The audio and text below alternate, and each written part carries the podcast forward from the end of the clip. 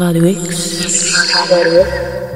Rassismus und Diskriminierung ist nicht etwas, wo sich nur die Opfer und ihre Angehörigen damit auseinandersetzen. Rassismus geht uns alle etwas an. Darum scheint es mir wichtig, dass man darüber liest, Dokumentarfilm schaut, lost, was Betroffene sagen. Ich habe eine kleine Auswahl getroffen an Literatur, Dokus, aber auch ein Hörbuch, das soll weiterhelfen, sich bei diesem Thema selber weiterzubilden.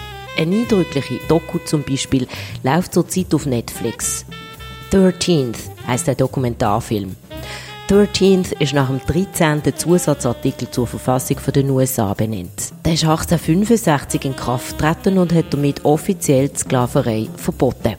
Aber Sklaverei ist in den USA inoffiziell noch lange nicht abgeschafft.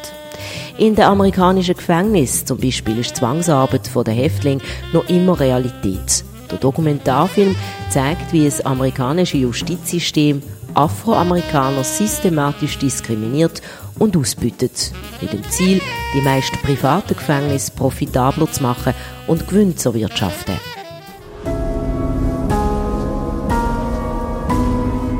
13th Amendment to the Constitution makes it unconstitutional for someone to be held as a slave. Exceptions, including criminals. The states were required to keep these prisons filled even if nobody was committing a crime. It's so difficult to talk about mass incarceration because it has become heavily monetized. The focus is on taking people from prison, putting them in community corrections, parole and probation. How much progress is it really if now there's a private company making money off the GPS monitor? We now have more African Americans under criminal supervision than all the slaves back in the 1850s. Ebenfalls zu empfehlen ist auch der Dokumentarfilm von der Chelsea Handler, erfolgreiche amerikanische Comedian. Sie hat als weiße Amerikanerin wissen, wie ihre Mitbürger und Mitbürgerinnen auf das Thema White Privilege reagieren. Dabei hat Chelsea Handler sowohl schwarze wie auch weiße Menschen befragt. Thank you for having me here tonight. My name's Chelsea Handler, and I am as white as they come. I'm filming a documentary, as you may or may not know, about white privilege. I'm clearly the beneficiary of white privilege. I want to know how to be a better white person to people of color. We need to talk to people who are white and stop asking black people to solve our problems. Do you think it exists? I wouldn't say it's totally non existent, but it's not something that I see very commonly.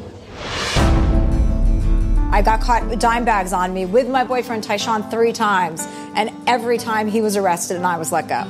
It never occurred to me that it was a racial thing. I should have known better. The obstacles are so harder for a black person than it is for a white person. You guys know where you come from. You know your history. We don't know that. We still don't know if we were related to kings or queens or if we were farmers or if we built houses. We don't know. You guys know. That's the privilege you guys have. White people have to have the conversation with white people. You do need to learn about others, but you also have to learn about yourself. Here I come, white people.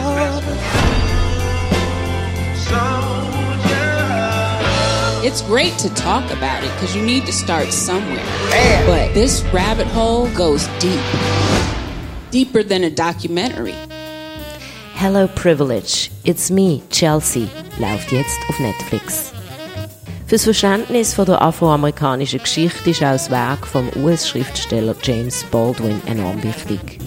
Der James Baldwin 1987 gestorben ist, hat er ein 30-seitiges Manuskript mit dem Titel Remember This House hinterlassen. Das Buch soll eine persönliche Auseinandersetzung werden mit den Biografien von drei guten Freunden, wo alle drei durch Attentate ermordet worden sind. Der Martin Luther King, der Malcolm X und der Medgar Evers. Die persönlichen Erinnerungen an die drei großen Bürgerrechtler verknüpfte James Baldwin mit einer Reflexion von der eigenen schmerzhaften Lebenserfahrung als Schwarze in den USA. I Am Not Your Negro ist ein Film zu diesen Erlebnissen von James Baldwin, eine Art Collage aus Archivfotos, Film- und Nachrichtenausschnitten und Interviews aus den 1950er und 1960er. I Am Not Your Negro ist im 2017 erschienen. If any white man in the world says, give me liberty or give me death, the entire white world applauds. When a black man says exactly the same thing, he is judged a criminal and treated like one, and everything possible is done to make an example of this bad nigger so there won't be any more like him. The story of the Negro in America is the story of America. It is not a pretty story. Most of the white Americans I've ever encountered, sure they have nothing whatever against Negroes. That's really not the question. Really a kind of apathy and ignorance. You don't know what's happening on the other side of the wall because you don't want to know. In America, I was free only in battle, never free to rest. We need to take action, any kind of action, by any means necessary. They needed us to pick the cotton, and now they don't need us anymore. Now they don't need us, they're to kill us all off.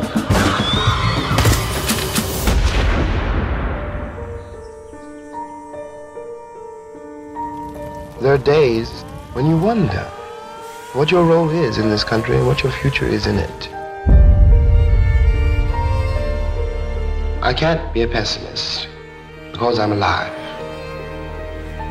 The question you've got to ask yourself, the white population of this country's got to ask itself, is why it was necessary to have a nigger in the first place. Because I'm not a nigger. I'm a man. But if you think I'm a nigger, it means you need it. And you got to find out why. And the future of the country depends on that. I Am Not Your Negro ist im 2017 erschienen. Und wenn wir schon beim James Baldwin sind, sehr empfehlenswert ist auch sein Essay Stranger in a Village, wo er seinen Aufenthalt in Leukopard beschreibt. Er ist damals seinen Freund und Liebhaber besuchen. In der Schweiz, also in Leukopard, hat mit den 1950er noch nie jemand einen schwarzen Mann gesehen. Er war der Fremde, ganz im Unterschied zu den USA, wo Afroamerikaner eigentlich keine Fremden sind, aber damals wie auch heute noch so behandelt werden, mit Angst und Skepsis. Baldwin was a stranger in Leukerbad, the Swiss village. But there was no possibility for blacks to be strangers in the United States, nor for whites to achieve the fantasy of an all-white America purged of blacks. This fantasy about the disposability of black life is a constant in American history. Baldwin further goes on to explain the relationship between American and European history, by explicitly pointing out that American history encompasses the history of the Negro.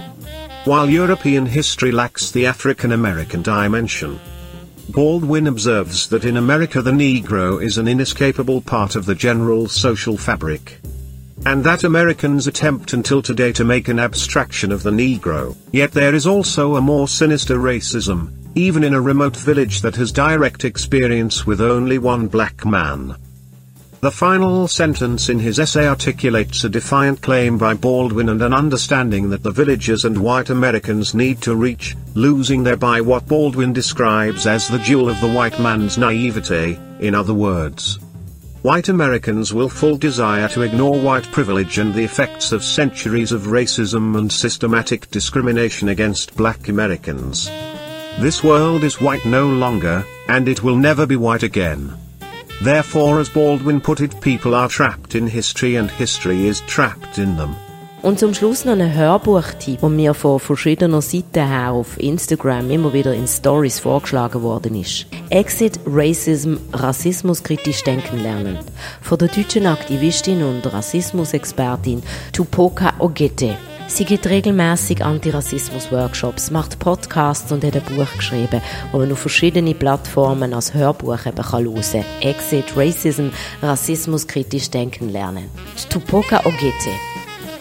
In meinem Buch spreche ich ja von Happyland und Happyland ist eine Metapher für einen Bewusstseinszustand. Und zwar, wenn weiße Menschen sich noch nicht mit Rassismus auseinandergesetzt haben, dann ja, denken sie oft Rassismus so, dass sie sagen, dass Rassismus gibt es nur in der rechten Ecke und es reicht irgendwie, sich antirassistisch zu positionieren und Rassismus schlecht zu finden, dafür, dass es nicht rassistisch sein kann. Mein Problem mit Happyland ist, in Happyland ist nur Platz für bestimmte Menschen und zwar für Weiße. Das liegt daran, dass es von Weißen für Weiße geschaffen wurde, damit es sie es dort gemütlich haben.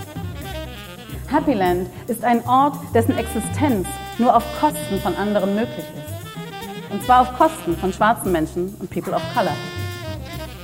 Happyland ist ein Ort, an dem Menschen verletzt und entwürdigt werden, wo Menschen Privilegien auf Kosten anderer Menschen genießen und das meistens komplett unbewusst, oft mit einem Lächeln im Gesicht und wirklich guten Intentionen die Rassismuserfahrung an sich, da habe ich irgendwie immer das Gefühl, das ist wie so und täglich grüßt das Murmeltier. Also so Sachen, die sich in Endlosschleife immer wieder wiederholen. Und das liegt meiner Meinung nach auch daran, dass wir immer noch nicht gelernt haben, über Rassismus zu sprechen.